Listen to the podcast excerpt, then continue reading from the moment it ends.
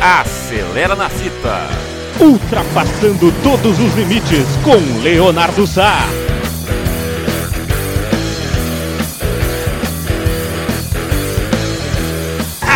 Acelera coração, aqui na Web Rádio Nossa Fita.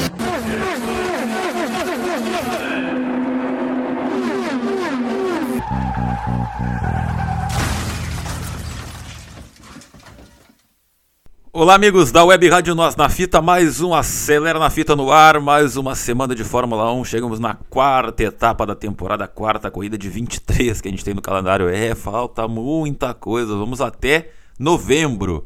Final de semana, primeira corrida na Europa do ano, né? Começando essa mini temporada europeia. Quer dizer, começando não, né? Porque a próxima já é em Miami. Grande Prêmio de Emília-Romagna, que é a região onde fica o autódromo de Imola, né? Em Bolonha, antigamente era o Grande Prêmio de São Marino. Imola é o circuito que ficou na Fórmula 1 até 2006 e retornou ao calendário em 2020, né, em virtude do coronavírus. Muitas é, provas foram canceladas, principalmente ali em outros continentes, e numa questão de emergência, Imola voltou. Em 2021, né, no ano passado, Imola de novo acabou entrando no calendário de última hora, substituindo o, o Grande Prêmio do Vietnã que tinha sido cancelado. E agora e depois é, Imola retorna em definitivo no calendário, assinou um contrato de muitos anos e agora é, mais uma vez temos esse circuito no calendário. Claro, não tem como deixar de falar né, que Imola, conhecido pela, principalmente aqui por nós pelo acidente, o circuito onde o Ayrton Senna faleceu né, em 94 com aquele acidente na Tamburello. No outro dia teve a morte do Roland Ratzenberg. A Tamburello que depois disso ela virou uma chicane, né, ela perdeu velocidade. O circuito teve diversas é, diversos ajustes, diversas obras nos últimos anos e é um circuito fechado, né? um circuito que tem poucas oportunidades de ultrapassagem, né? apesar de ter retas, né? mas é um circuito que, por exemplo, não dá para ficar dividindo curva, né? onde o treino vai fazer a diferença, né? uma largada pode ter o caos, se chover também, então é uma corrida bem atribulada em Imola, onde não há tantas possibilidades de ultrapassagem, né? não é um circuito dos modernos, igual os tilcódromos, que tem várias áreas de escape, amplo espaço para ultrapassagem. Embora é um circuito mais antigo, mais raiz, entre aspas, então não proporciona tanto espaço. Tem que, ter, tem que ser bom, tem que ser bom para guiar Imola, né? Que também já teve outros acidentes perigosos no Tamburello naquela época, né? Como o do Nelson Piquet, também do Gerhard Berger. Mas então chegamos a essa quarta etapa da Fórmula 1 e o grande o grande, o que chama atenção, né, a primeira corrida que a Ferrari corre em casa, né, na Itália, em Bolonha, então os tifosi vão estar empolgadíssimos, ainda mais com essa grande fase da Ferrari, que tem duas vitórias em três corridas, Leclerc muito bem, confirmando as expectativas, e a Ferrari pode confirmar esse grande momento, esse favoritismo que tem uma vitória em casa, né, claro que a grande casa da Ferrari é o autódromo Enzo Dino Ferrari Monza, mas Imola é uma das duas corridas da Itália que agora tem no calendário de 23 corridas. E a grande chance da, da Ferrari é ainda aumentar ainda mais a vantagem no campeonato, seja nos construtores, seja também no de pilotos, né? Claro que a Ferrari vai querer que o Carlos Sainz não cometa erros para somar mais pontos, quem sabe uma dobradinha.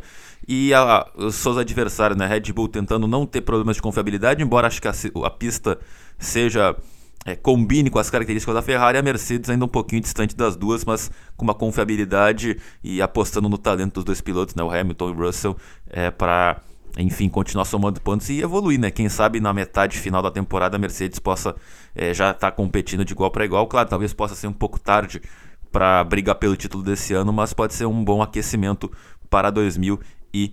23. O meio, da tabela, o meio do grid sempre muito equilibrado ali, né? McLaren crescendo, Alpine muito bem, principalmente, né? Aí um pouquinho mais abaixo ali Alfa Tauri, Alfa Romeo, né? Alfa Tauri ainda sobrando com os problemas da Red Bull, do, do motor Red Bull. Né? A gente tem a Williams conseguiu aquele pontinho mágico com o Albon e o único problema é Aston Martin, né? Que tem uma benção, mas tem uma maldição também, né? Aston Martin que virou, a montadora virou a equipe, voltou para a Fórmula 1 com, depois que o Lawrence Stroll, né, o pai do Stroll, comprou a equipe, obviamente botou o filho, e o Vettel virou um dos acionistas. Só que a gente está vendo que a Aston Martin, quanto mais investe, pior fica, né? comparando com a antiga Racing Point que, e Force India, que estavam falidos, mas eles tinham, desenvolviam um bom carro.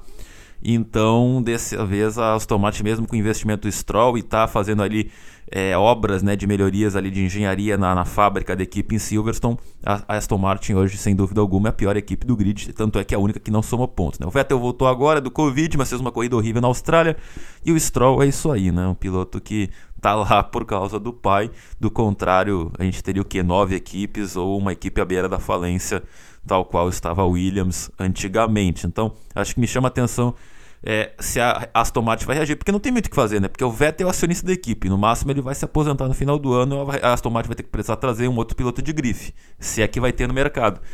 E o Stroll é o filho do homem, né? Ele não vai sair, se ele sair, sai o pai junto, né? Então, esse drama que a Aston Martin é óbvio que a Aston Martin demandaria tempo para ser competitiva, mas ela está regredindo, né? Isso é muito preocupante.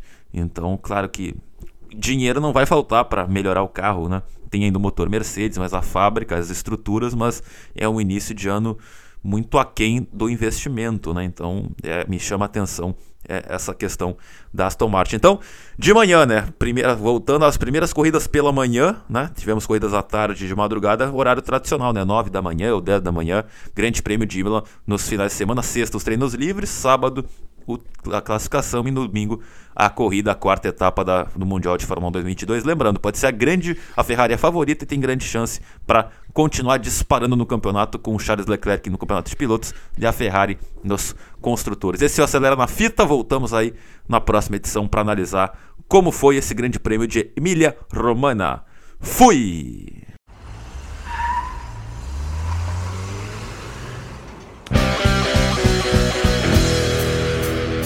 Acelera na fita. Ultrapassando todos os limites com Leonardo Sá.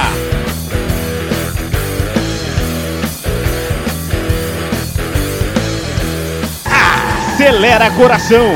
Aqui na Web Rádio Nós na Fita.